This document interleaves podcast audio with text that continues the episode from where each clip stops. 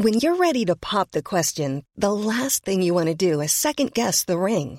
At Bluenile.com, you can design a one-of-a-kind ring with the ease and convenience of shopping online. Choose your diamond and setting. When you find the one, you'll get it delivered right to your door. Go to Bluenile.com and use promo code LISTEN to get $50 off your purchase of $500 or more. That's code LISTEN at Bluenile.com for $50 off your purchase. Bluenile.com code LISTEN. Mes chers compatriotes, je suis heureux de vous dire ce soir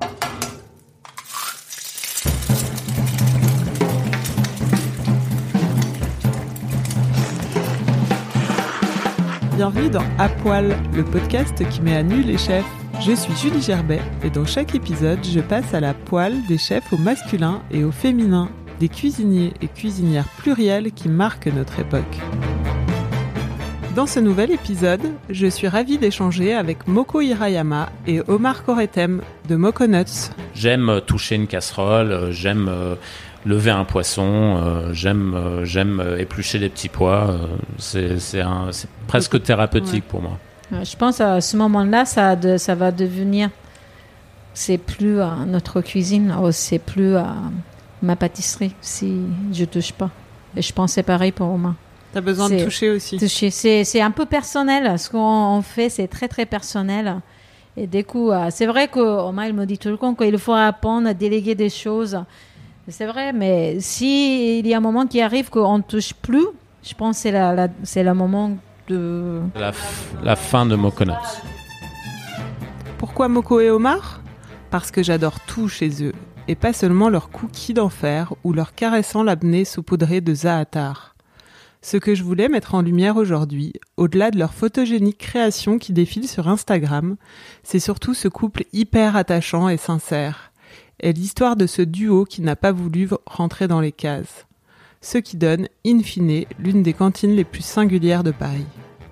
Avec Moko et Omar, nous avons parlé d'âme, de spontanéité, de reconversion et d'épinards au sésame. Bonne écoute Bonjour Moko et bonjour Omar. Bonjour. Donc euh, on a une petite histoire tous les trois. Parce que la première fois que je suis venue euh, manger chez Moconuts, c'était pas encore connu euh, comme aujourd'hui. Euh, je m'attendais à venir dans un coffee shop et là je me suis pris une grosse claque. J'ai mangé le labné et les. Je sais plus s'il y avait le labné déjà, mais j'ai mangé les boulettes, Ouais. les boulettes était là. dont j'en garde un souvenir extra.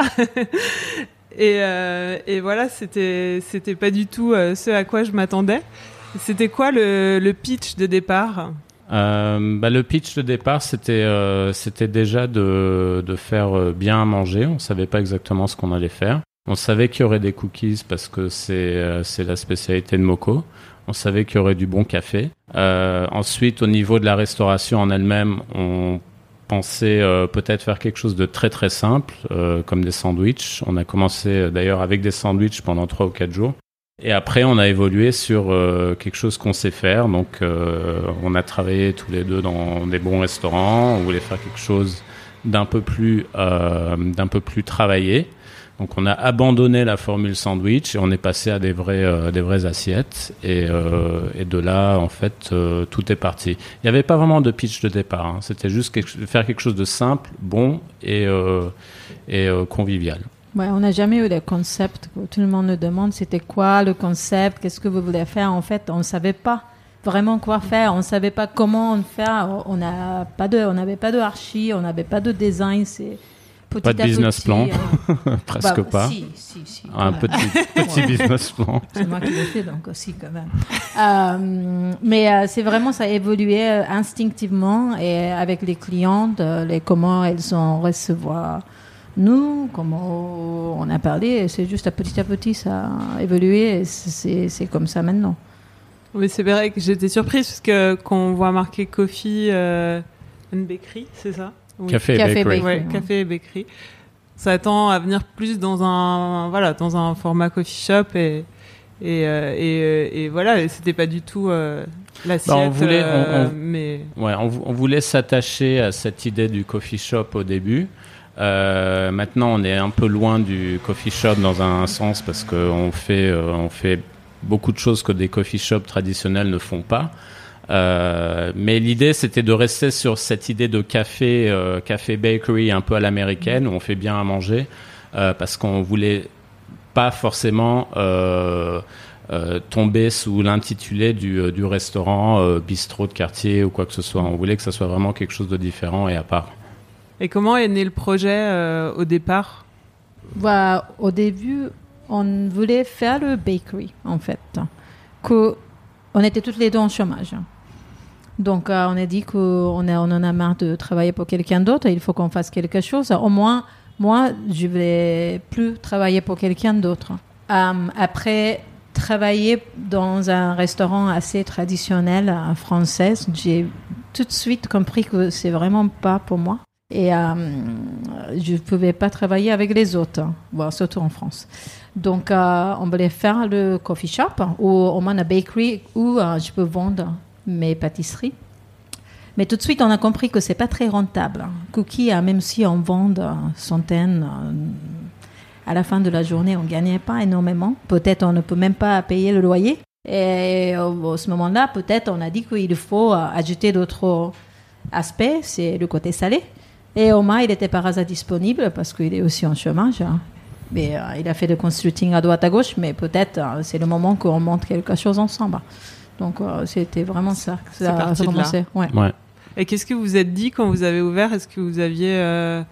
euh, Enfin voilà, vous avez plutôt commencé petit à petit ou vous vous êtes dit on va faire une chaîne euh, Non, non, non, il y Mocolas avait- dans y avait- non, non, on, savait que ça allait être un, un, un ré- un petit restaurant de, de quartier. On, on avait, on n'a fait aucune com quand on a ouvert parce qu'on, parce qu'on pensait pas que c'était forcément nécessaire. On n'avait pas les moyens de toutes les manières. Euh, on s'est dit bon, peut-être que le bouche à oreille va, va faire, va faire la chose. Euh, donc l'objectif c'était vraiment de faire quelque chose de petit. On n'aurait jamais pensé que Moconut serait devenu ce que c'est devenu euh, aujourd'hui. Euh, euh, on a eu euh, on a eu beaucoup de chance euh, avec euh, avec la presse euh, qui nous a euh, qui est venue nous voir assez rapidement.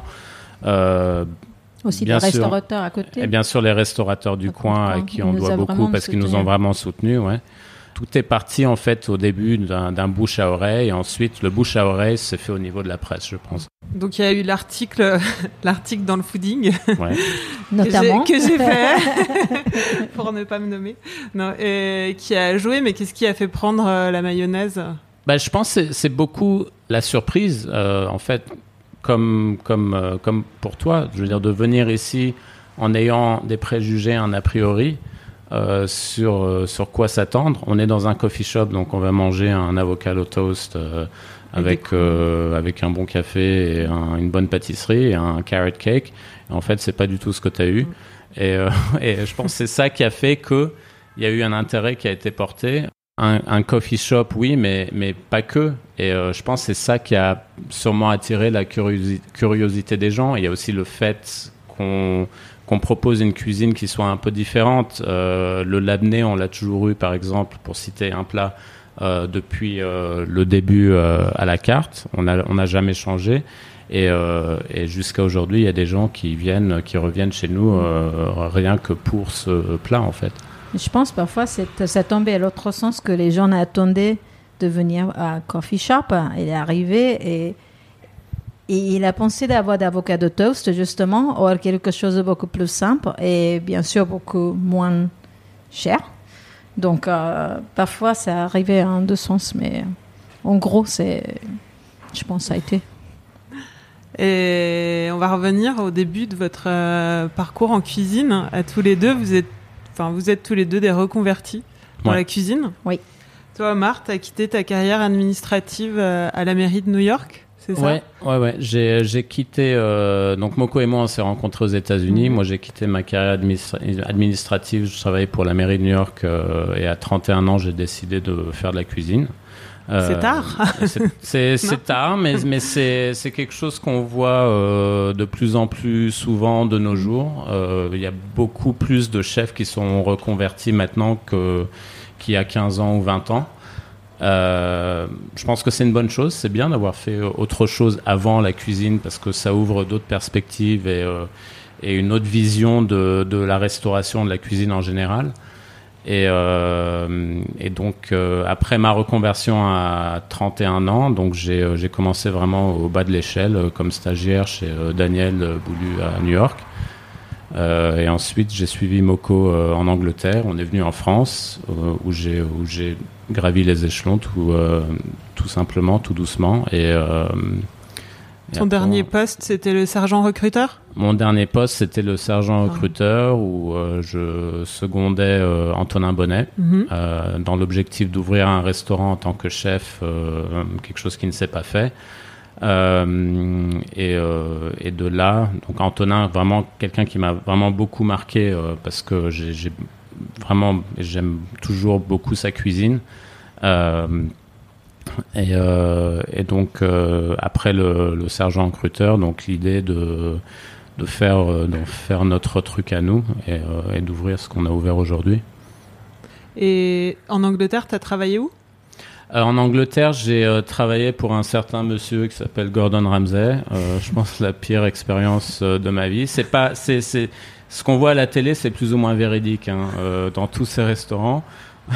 C'est pas un tendre Non, euh, c'est pas lui forcément. C'est, Ouais. que lui, euh, lui est très euh, maintenant aujourd'hui rarement dans ses cuisines, euh, mais ses chefs euh, sont un peu tous des petits Gordon Ramsay, donc euh, donc c'est très dur. Euh, mais euh, sur dans l'année que j'ai passé là-bas, je pense que c'est là où j'ai vraiment le plus appris.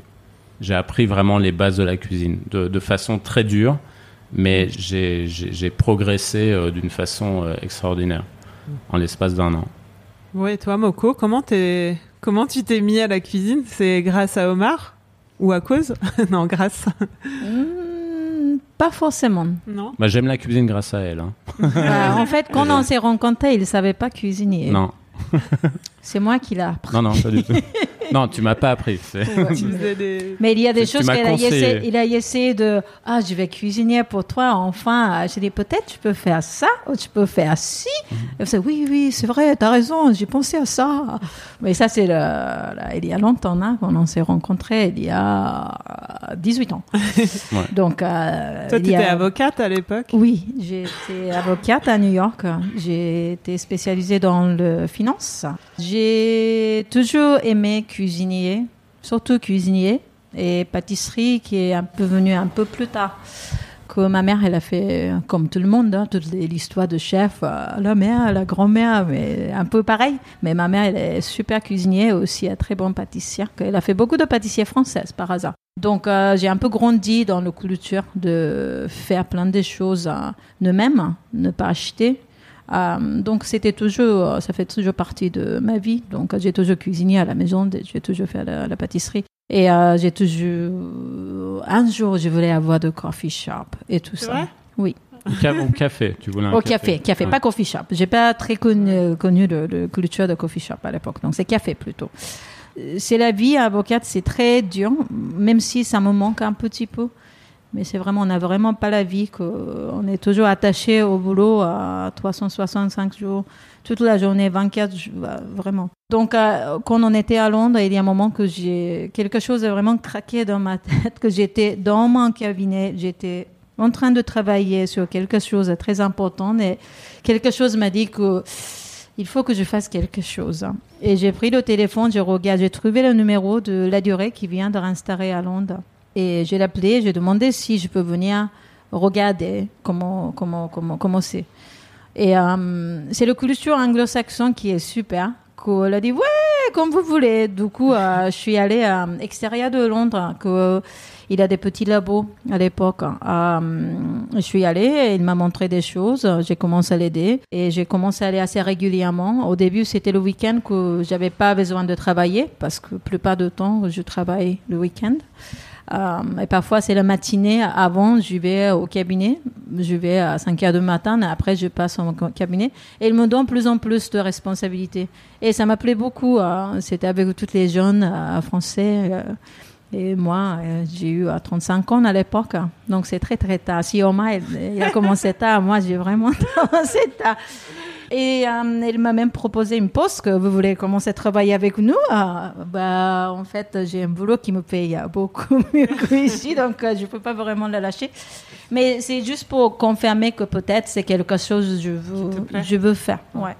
Et euh, j'ai convaincu euh, pauvre Omar pour aller en France, comme ça je peux changer ma vie, euh, quitter mon métier comme avocate, commencer dans le, le, capital de gastronomie, euh, pâtisserie à haute gamme. Et on a tout lâché à Londres Ah pour oui, venir à pour Paris. venir à Paris. J'ai énormément de chance de trouver un poste comme un stagiaire chez Blé Sucré avec euh, le chef, grand chef Fabrice Le Broda. Personne d'autre vous m'accepter parce que j'ai pas de diplôme en pâtisserie. Je suis pas inscrit à l'école pâtisserie ou cuisine et je voulais pas. Donc, euh, personne ne voulait prendre le risque de m'embaucher ou me donner le, le poste. Donc, euh, chef Fabrice, comme il est très gentil et un peu fou, m'a dit si tu veux venir travailler à 4 heures du matin, je te prends. Donc, euh, c'est comment j'ai commencé. Après, c'était beaucoup plus facile de trouver un poste.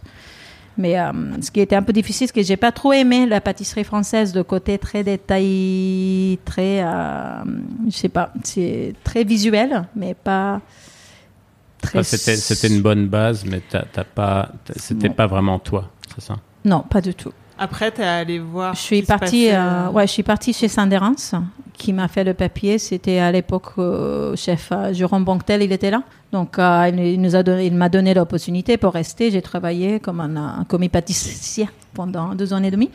Mais c'est, c'est où que j'ai vraiment commencé à douter mon choix, comme faire la pâtisserie haut de gamme, que ce n'était pas vraiment pour moi, c'est pas moi. Euh, et j'ai commencé à chercher une autre opportunité et c'est quand euh, j'ai rencontré Adeline Gratin à Yamcha.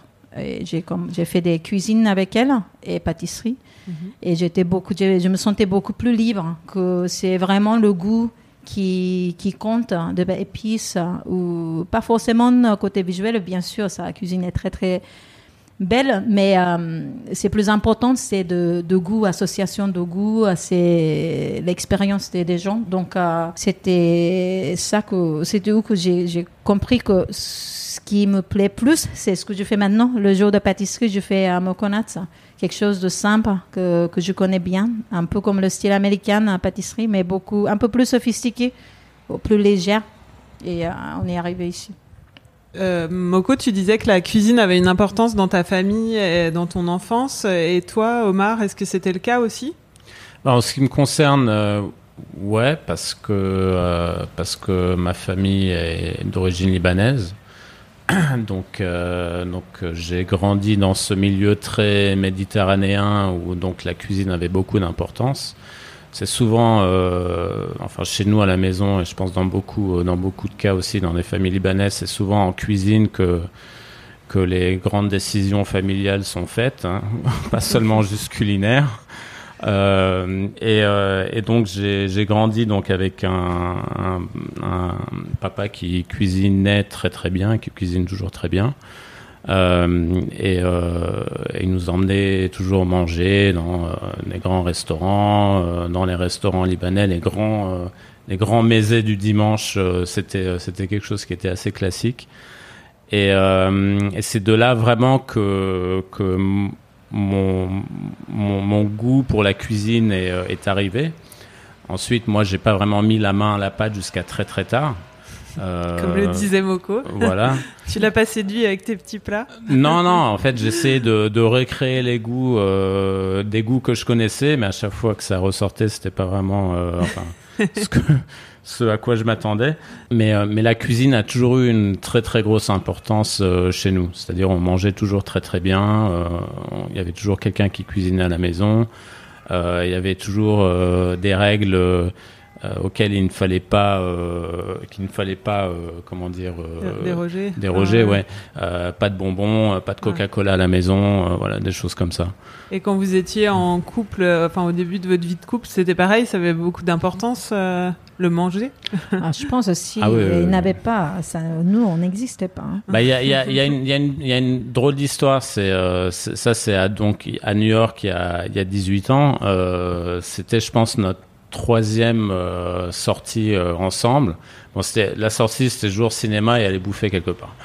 Euh, Toujours des Ouais. Et, et, et j'avais décidé de l'impressionner et de l'amener dans un restaurant français euh, qui n'existe plus, qui était dans chez Jacqueline. Chez Jacqueline, ouais, dans le Greenwich Village. Je pense que ça n'existe plus. Je, bah je sais pas ça. Peut-être on ne devait pas dire ça. Peut-être ça existe. Ouais. Et, et, et, bon, on mange un repas qui est correct. Et à la fin, euh, Moko adore le tiramisu. On commande un tiramisu. Et, euh, et quand quand on se connaît pas bien, on, on, reste poli. Je veux dire, on, on dit pas ah ça c'est pas bon, c'est dégueulasse, je sais pas. Et, euh, et, euh, et, en fait, le tiramisu était vraiment, vraiment, vraiment pas bon. Et euh, donc, on partage notre tiramisu et on se regarde et on, et on avait tout de suite compris, en fait. On s'est dit, mais c'est vraiment dégueulasse. et, on a été honnête, honnête envers nous-mêmes et on s'est dit, je pense qu'on va très bien s'entendre. Et je pense que de, de, là, tout est parti. Un tiramisu raté. Voilà, un tiramisu raté. Est-ce que vous vous souvenez des chefs que vous admiriez quand vous avez commencé? Ouais, mais c'est les chefs que j'admire toujours. Euh, euh, un, un, un, livre, un moment qui m'a vraiment marqué euh, dans ma vie et dans ma décision de, de faire de la cuisine, c'est euh, le, jour où j'ai feuilleté le, le, livre de Thomas Keller de French Laundry. Où j'étais complètement fasciné par, par les photos, par les recettes, par le détail, par, par tout ça. Et c'est vraiment, par exemple, un livre et un chef qui m'a beaucoup marqué dans mon envie de faire de la cuisine.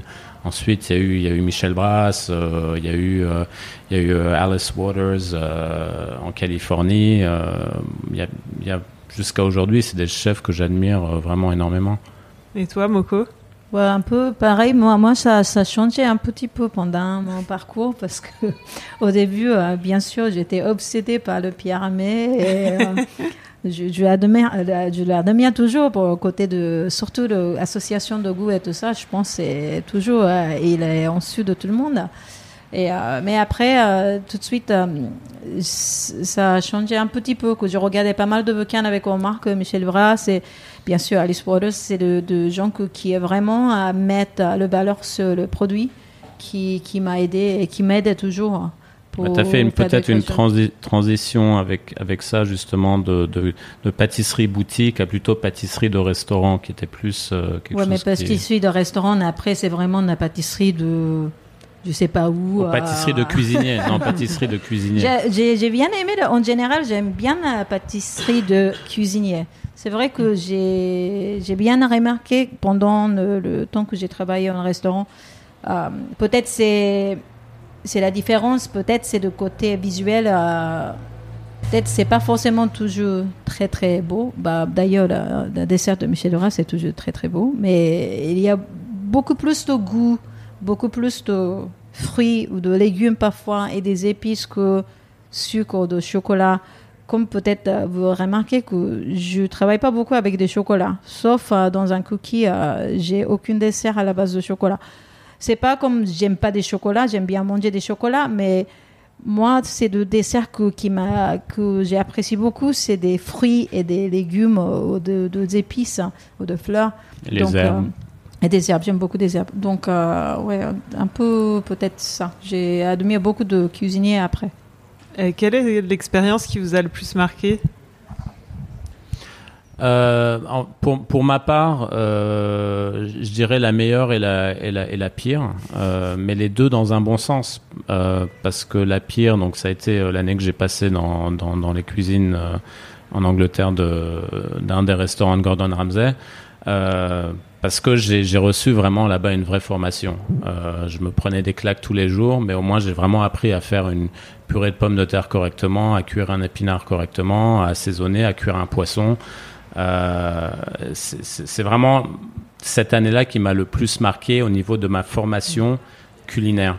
Ensuite, au niveau euh, de, de de, de l'expérience en elle-même et de la créativité et de la découverte et du goût, goût, ça a été vraiment avec Antonin Bonnet. Et toi, Moko? Pour le remarquer en sens que quelque chose qui marqué dans, dans le sens que tu sens veux. De ma professionnelle. qu'est-ce que qu'est-ce qui te vient à l'esprit quand je te dis ça? Je pense, euh, ouais, ce qui me fait penser toujours, c'est le moment que chef euh, Fabrice Ablé Sucré, euh, il, il m'a, bah, j'ai fait pas mal de bêtises. Hein. et euh, il y en a certains qui est plus grave que les autres. Et ce qui il m'a vraiment fait penser, c'est important, c'est des gens qui vont manger ce qu'on fait, qu'on on présente des choses de, de meilleur que possible, que ce qu'on fait. Pas forcément on devait faire quelque chose qui lui plaît, mais il faut qu'on fasse de meilleur de ce qu'on veut faire. Et une fois, peut-être, il y a des, des doutes qu'un de crème au beurre qui n'était peut-être pas être bon. Je pense qu'on a goûté après, c'était toujours bon, mais un client qui a posé des questions au chef, le chef était déjà en mauvais état et du coup, elle m'a vraiment euh, lancé euh, le, le, comment est-ce qu'on dit, la religieuse. Dans la figure. Et il m'a crié que c'est qu'est-ce que tu vas faire? C'est des peut-être il ne revient pas, peut-être il va parler avec les autres. C'est il faut vraiment vérifier que il, m'a vraiment me fait réfléchir que on devait être vraiment sûr sur ce qu'on envoie, hein, ce qu'on donne, ce qu'on vend. Euh, euh, c'est son professionnalisme par rapport à la clientèle. par rapport à la clientèle.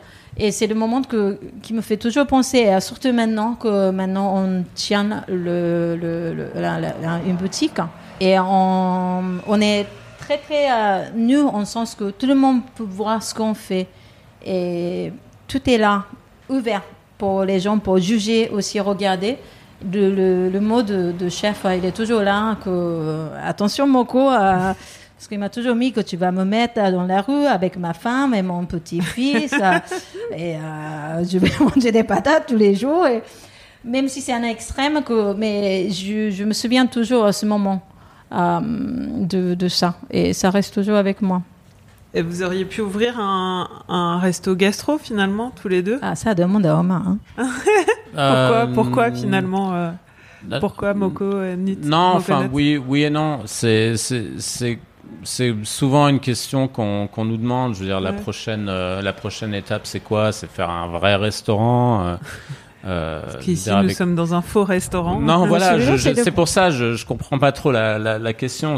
Oui, parce qu'on est dans un faux restaurant. Non, mais mais notre cuisine est ce qu'elle est. Euh, on l'a décidé, on a décidé de le faire dans dans, dans ce cadre. Euh, et, et, et, je pense qu'on est on est on est bien ici. Euh, on, aime le fait que ça soit petit, on aime le fait que ça, ça, soit bordel. Que ça soit un peu bordélique, peut-être, qu'il y ait des cagettes de légumes et des cagettes de, des, des, caisses de vin qui traînent un peu partout. Euh, euh je sais pas, peut-être ce qu'on Moconut, ça nous représente euh, vraiment. Je sais pas si un, un, restaurant dans le sens de restaurant, restaurant, euh, voire limite gastro, c'est pas vraiment à notre image. Qu'est-ce qui représente la cuisine pour, pour vous deux?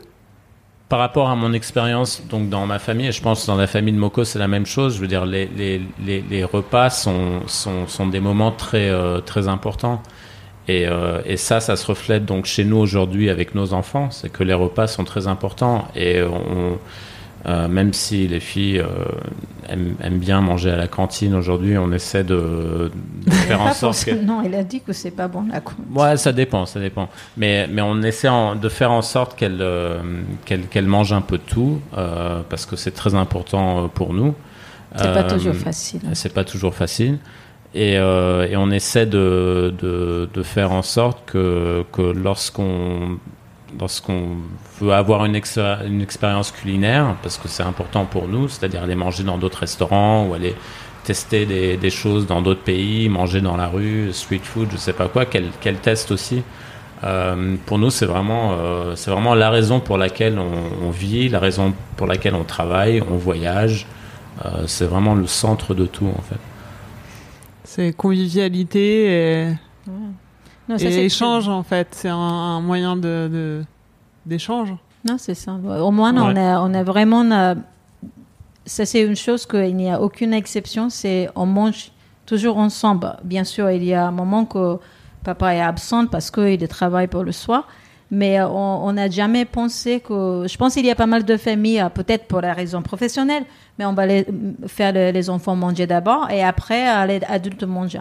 Chez nous, ça, n'existe jamais. Que, même s'ils mangent tard, et c'est pas peut-être très bien pour la digestion pour, chez les enfants, Mais même si c'est 20 21 heures, on mange ensemble.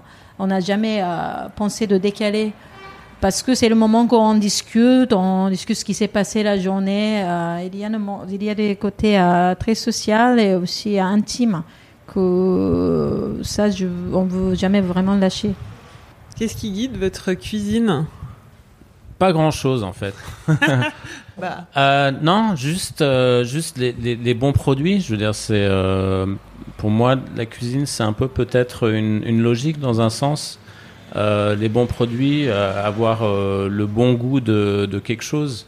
On cherche pas à à, certainement pas à copier, on cherche pas à répliquer, on cherche pas à, à, euh, à recréer quelque chose qu'on a vu euh, quelque part. Euh, on veut juste faire quelque chose de bon. C'est ça notre guide, tout simplement. C'est déjà bien, c'est déjà beaucoup.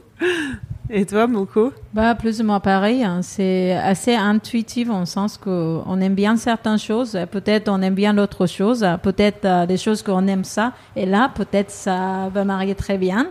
Et après, on présente ce qu'on aime. Vraiment, ce que on présente ici, c'est quelque chose qu'on aime bien manger. Parfois, on ne mange pas comme ça à la maison ou ailleurs, mais au moins, on a une idée que c'est quelque chose qu'on aimerait bien manger.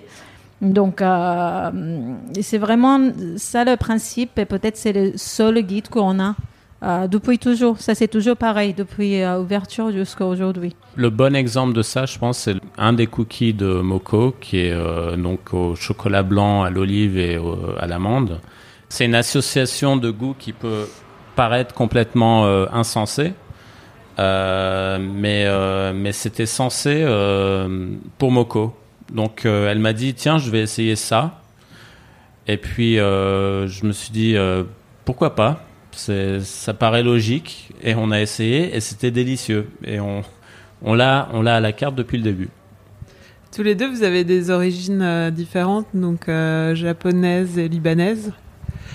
Est-ce que ça influence, enfin ça influence votre cuisine? Ça a été euh, facile d'aller chercher dans vos dedans, dans vos racines pour pour faire vos, recettes? Bah, ça, influence beaucoup parce que c'est des goûts, euh, c'est des goûts qu'on connaît. On voulait justement euh, travailler sur une base de goûts qu'on connaît, bien sûr, dans la cuisine qu'on fait, euh, euh, parce que ce, sont des goûts qu'on aime. C'est une cuisine qui nous ressemble. on, on, se fixe pas à faire de, la cuisine orientale, japonaise ou française ou je ne sais quoi. des fois, ce qu'on peut sortir, ça peut être un, mélange, mais un bon mélange, euh, pas une fusion, un bon mélange des trois. Euh, à partir du moment où c'est logique euh, d'une façon gustative, pourquoi pas essayer Donc, euh, donc euh, c'est un peu comme ça qu'on fonctionne en fait. Peut-être c'est plutôt logique pour le côté cuisine que je pense Omar il, il est plus japonais dans sa cuisine que moi dans la pâtisserie. Pas, mais bon. Mais ça a sûrement euh, reflète ce que mon parcours et qui je suis, en sens que peut-être euh, on voit pas beaucoup d'ingrédients de, japonais. Bah, c'est une chose que je voulais un peu éviter, que je voulais pas ramener des ingrédients japonais pour faire de pâtisserie américaine ou pâtisserie française. Je pense qu'il y a beaucoup d'autres gens qui font très très bien et c'est pas vraiment moi que ça m'intéresse pas beaucoup. Mais euh, c'est vrai qu'il y a des cookies, euh, il y a sûrement des miso. Parfois, j'ai fait des glaces avec des miso, mais c'est plus subtil. Euh, éventuellement, je préfère si c'est un de mon rêve que si jamais je peux y arriver, je voulais faire de gâteaux japonais avec des ingrédients occidentaux. C'est plutôt, ça représente un peu plus de moi qu'inverse. Donc, euh, mais pour l'instant, euh, je pense, euh, c'est pas forcément mon origine japonaise, c'est peut-être mon origine japonaise qui est née au Japon, vécu un peu plus de temps aux États-Unis et maintenant en France, avant Londres. C'est un peu de ça qui, qui sort dans ma pâtisserie. Est-ce que vous avez la création facile? Non, euh, oui et non. Enfin, je j'aime pas trop le terme création. Euh, je pense que c'est plus de la spontanéité en fait. C'est euh, c'est euh, c'est ce qu'on fait vraiment tous les jours au jour le jour. C'est une cuisine qui est vraiment spontanée. On se base sur les produits qu'on a, ce qu'on ce qu'on reçoit On regarde la qualité. euh, si on a un, un pois chiche qui est extraordinaire ou un, un petit pois ou une pomme de terre qui est euh, extraordinaire, on va tout simplement cuisiner autour de ça. Avec, avec ce qu'on a dans le frigo. Euh, je dirais pas que c'est de la création, c'est vraiment de la cuisine spontanée, Ouais, intuitive un peu. intuitive, Ouais. voilà. Et toi, toi pareil? Ouais. Plus ou moins, bah, peut-être j'ai un peu moins de choses dans, dans mon frigo parce que pour les légumes, il y a plus de variétés de côté légumes et des poissons. Pour moi, euh, chaque saison, j'ai pas beaucoup de choix côté fruits. Mais euh, sûrement, c'est vraiment à la base de, de saison. Mais il y a un moment que bah, j'ai senti pas mal de blocages, que je voulais faire quelque chose de différent parce que euh, ça, ça, ça nous gêne enfin de faire les mêmes choses tout le temps. Et euh, il y a un moment c'est un peu frustrant que j'ai juste, j'ai pas des idées et ça ne vient pas et il n'y a pas des choses qui m'inspirent et ça arrive hein, et ça arrive assez souvent. Mais ce moment-là, il faut juste euh, continuer, essayer des choses.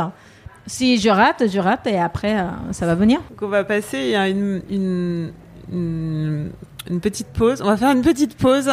C'est une interview dans l'interview que j'appelle l'aller-retour. Ouais, C'est plus divertissant, on va dire. Votre âge, 43. 45. votre signe astrologique, Balance. Gémeaux. votre plat signature? Parce que d'autres le disent, mais je dirais pas que c'est mon plat signature, mais le labné. Je sais pas, c'est toi qui m'as dit. Le cookie, Peut-être. un des cookies. Votre plat préféré? Des choses vraiment très très simples. Une bonne salade bien assaisonnée, euh, un plat extraordinaire que j'ai mangé au Portugal il y a 20 ans, euh, un cabillaud avec des pommes de terre bouillies, euh, voilà, tout simplement. C'est ce que je mangeais à la maison, faite par maman. T'as un exemple ou... Je sais pas, elle fait plein de choses. Ouais, c'est vrai qu'elle cuisine très bien. Donc, euh.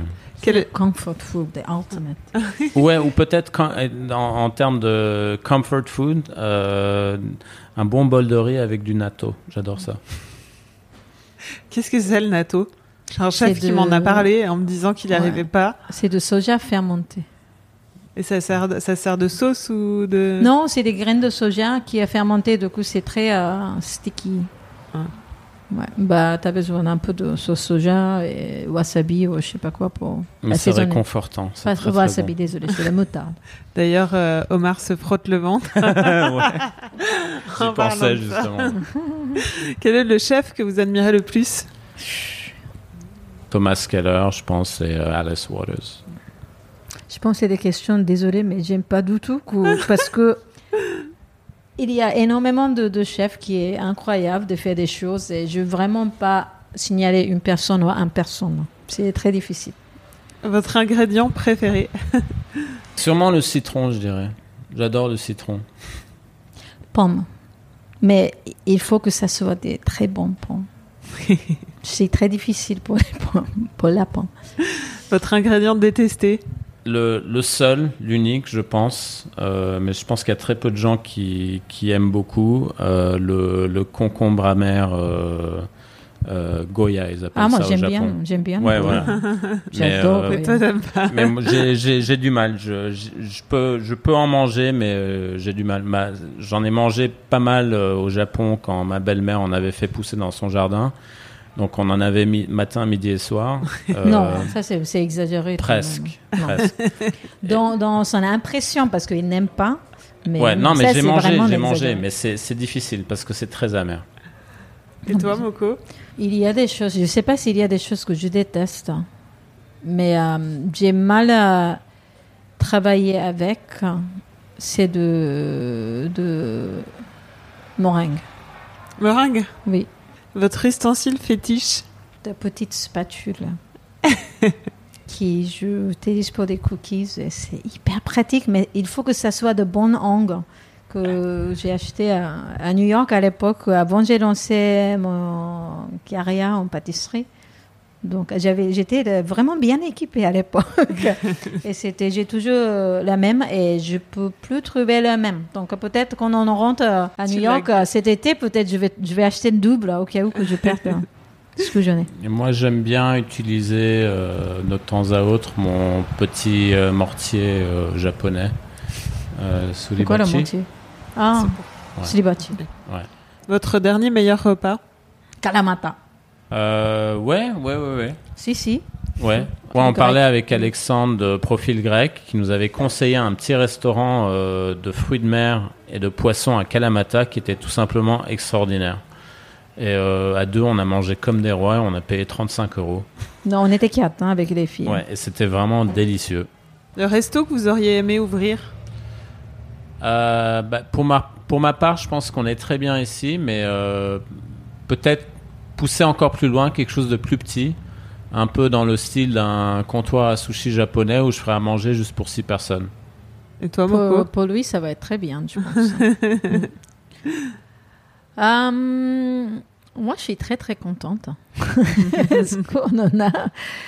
Euh, Peut-être éventuellement, ce que j'aimerais bien euh, faire, c'est plus euh, un peu côté épicerie ou des choses qu'on peut vendre des choses aux gens parce que on a beaucoup de demandes pour des ingrédients qu'on utilise, pas forcément d'ingrédients, mais quelque chose qu'on fabrique, hein, comme le citron confit de main ou la granola qu'on fait, ou avec le yaourt qu'on fait et tout.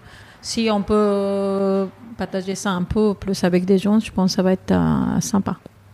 Quel est le meilleur compliment qu'on vous ait fait? Il y a huit mois, Carlo Petrini est venu euh, dîner. Euh, euh, il a ils avaient privatisé une table d'hôte de 14 personnes. Et c'est un monsieur vraiment extraordinaire, vraiment charmant. Et il- dit pas grand chose, il mange, il mange, il mange, il mange. Et au bout de la quatrième as- assiette, il, il- il pose. Tout le monde s'arrête de manger. Il me regarde et il me dit Mais qu'est-ce qu'on mange bien chez vous? Et ça, ça m'a vraiment touché. Et toi, Moko Moi, j'ai euh, une expérience et une des clientes euh, qui, qui m'a dit, après manger, avant de partir, elle m'a dit qu'elle a beaucoup aimé ce qu'elle a mangé parce qu'elle a, elle a senti il y a des, il y a des il y a de, de, de, how do you say De l'âme. de l'âme dedans. Et euh, ça m'a vraiment touché que c'est quelqu'un a vraiment senti euh, qu'on on croit ce qu'on fait et euh, et c'était une des clientes, mais ça, ça, m'a pre- presque fait pleurer que ah, je suis contente que je suis ici et je fais ce qu'on fait. Et la pire critique?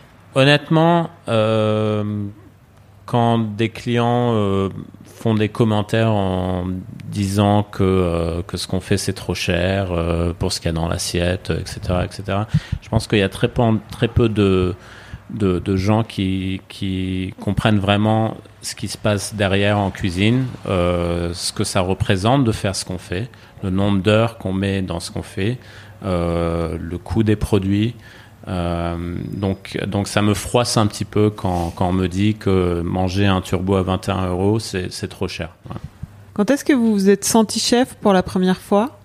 Enfin, qu'est-ce que, ouais, enfin, qu'est-ce que c'est d'être vraiment euh, chef? Moi, je, me sens surtout euh, cuisinier. Enfin, chef, c'est quoi? C'est mener une brigade. C'est, euh, euh, j'ai jamais vraiment mené une brigade, même si, j'ai été sous-chef dans d'autres restaurants, j'ai vraiment, j'ai pas vraiment été chef.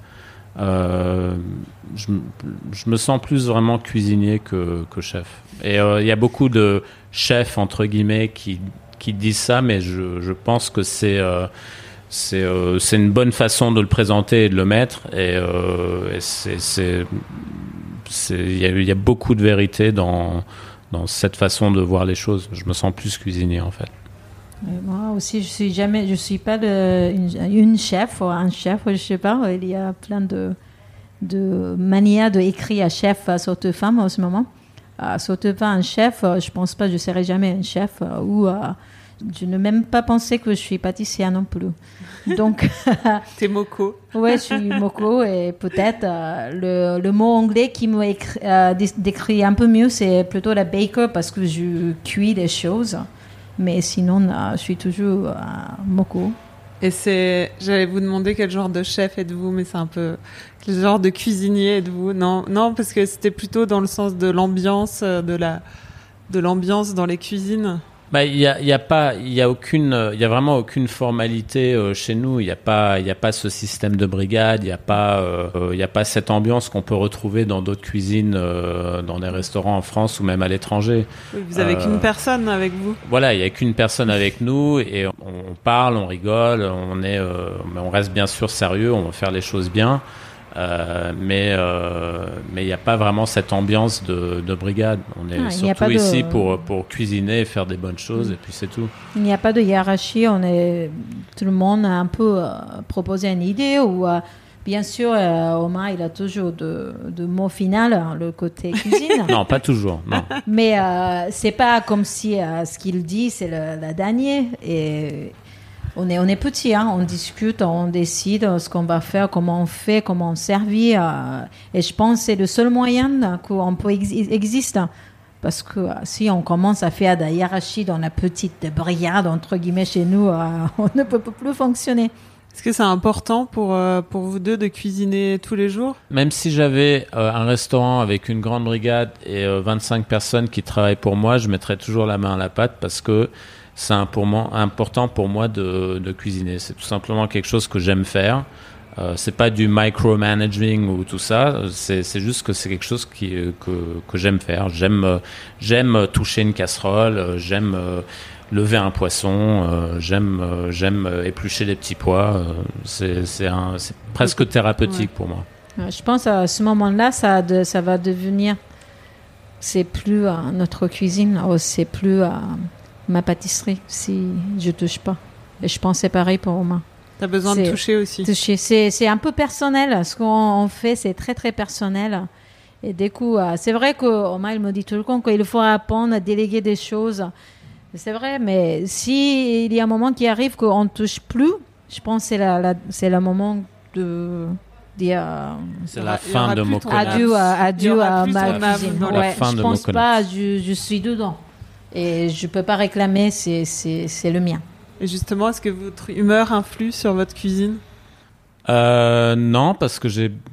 Ça nous arrive de cuisiner de, de mauvaise humeur quand quelque chose ne tourne pas dans le sens où on, on va essayer un truc, ça ça sort pas comme on veut que ça sorte. Moko va rater un gâteau, ça arrive. Moi, je vais rater euh, une cuisson de viande, ça arrive.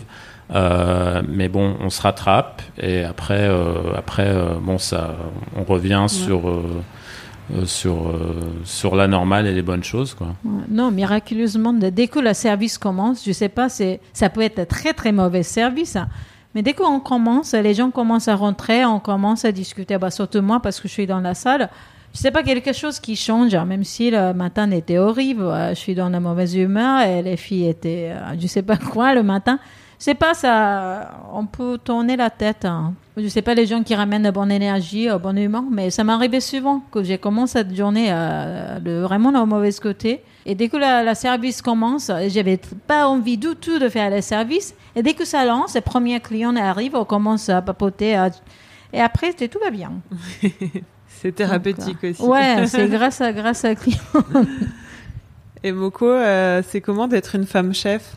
Une femme cuisinière, pâtissière, baker.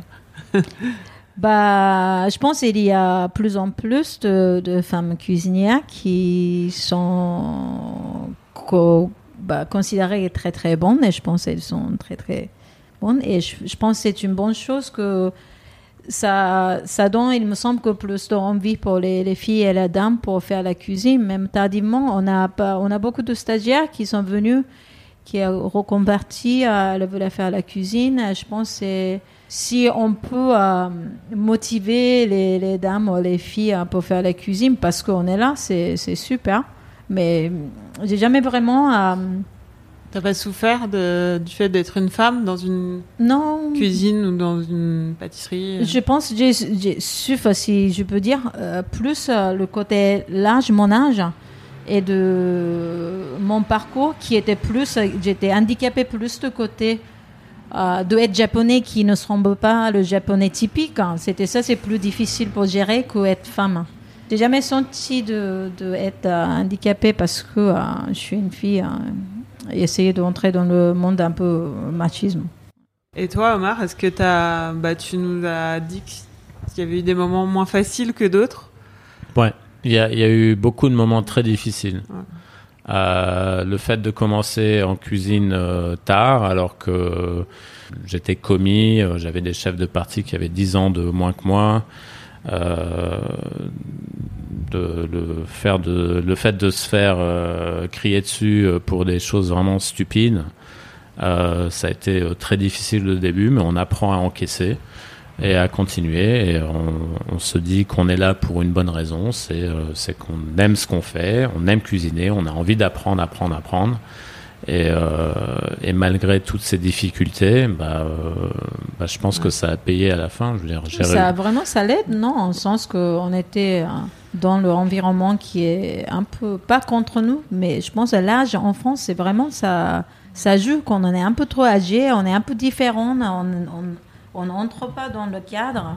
Surtout dans la cuisine, euh, c'est vraiment bizarre et un peu. euh, il faut que nous, il faut qu'on montre qu'on est bien, on peut faire des choses, on a, on a, on a besoin plus de montrer que, à, aux autres qu'on on peut rester là.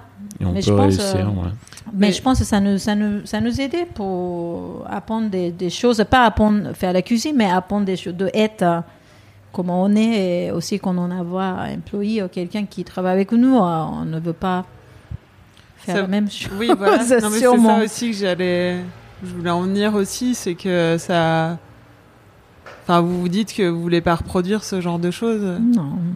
Non, non, parce qu'on a, on a, évo- euh, on a évolué dans des milieux euh, où, euh, euh, oui, on a appris, on a appris certainement à faire la cuisine, mais on a, on a quand même vécu, vécu euh, certainement des, des moments difficiles. Euh, je veux dire, c'est,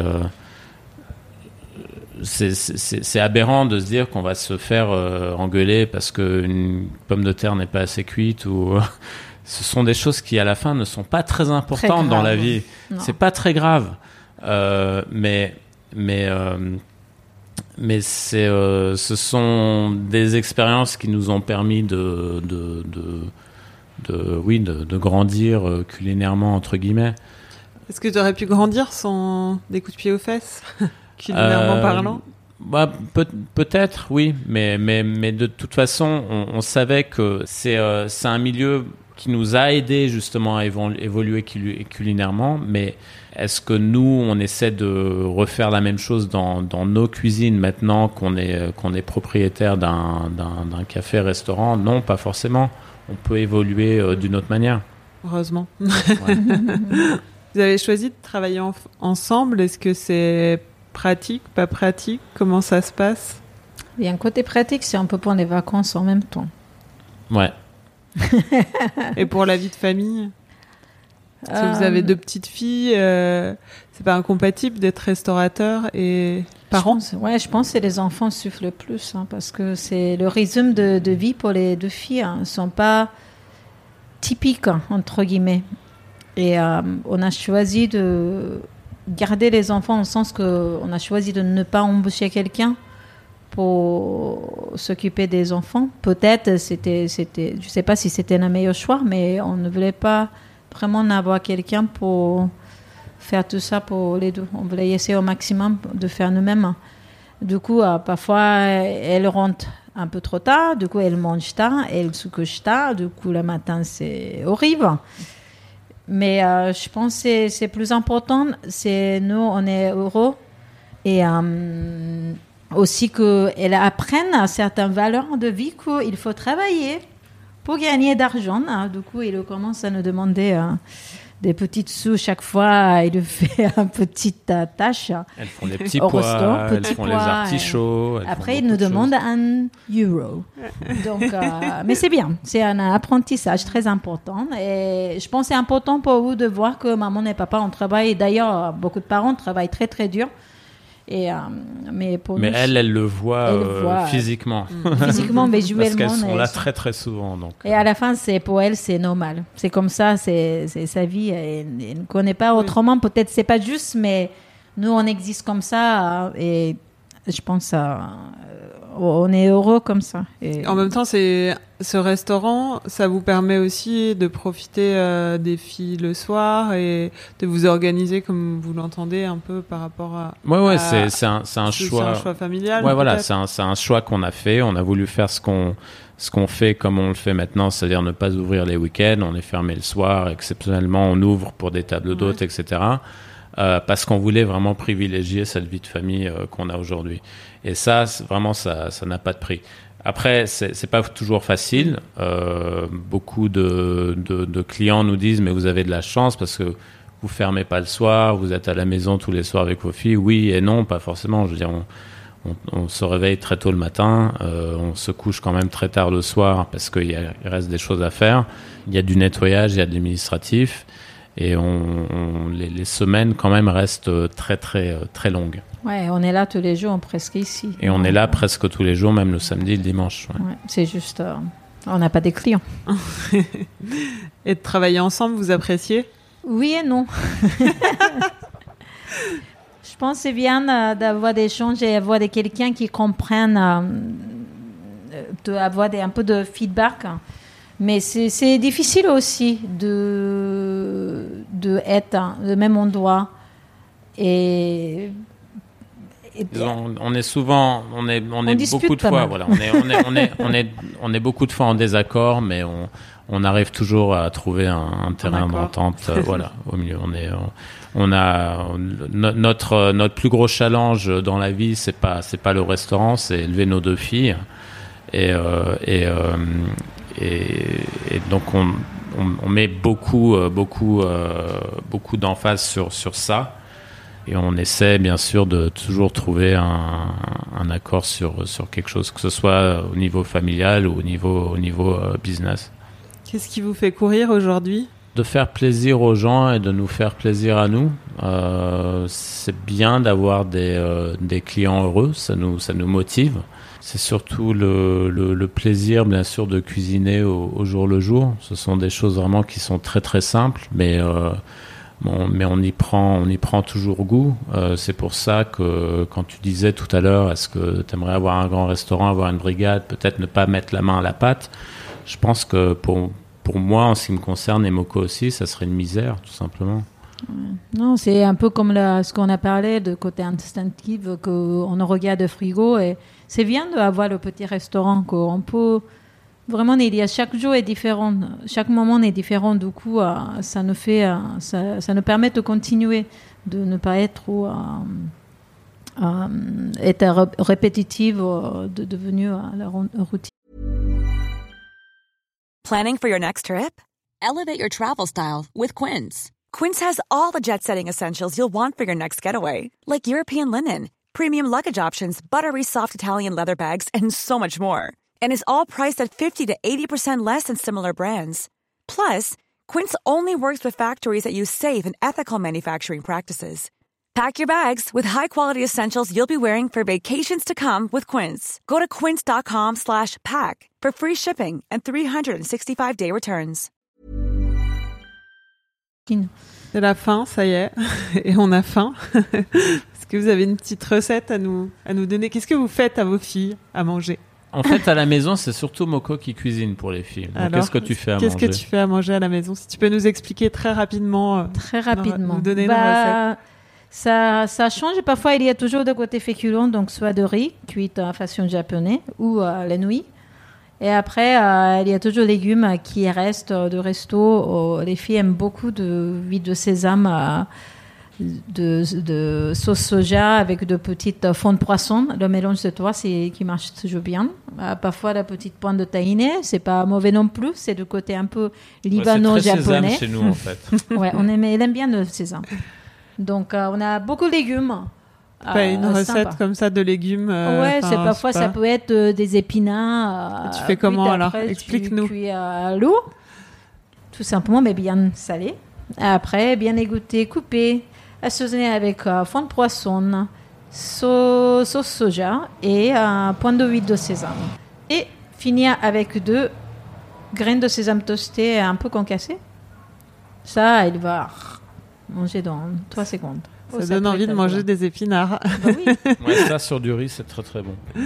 merci Moko, merci Omar. Merci Merci. beaucoup. Vous pouvez goûter ce qu'ils ont dans la poêle chez Moconuts, 5 rue Saint-Bernard, à Paris 11e.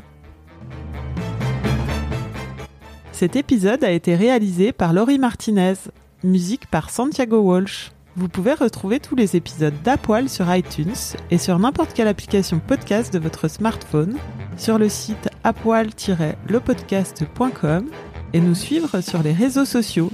Si vous vous êtes régalé, n'hésitez pas à nous décerner beaucoup d'étoiles, comme un certain guide gastronomique.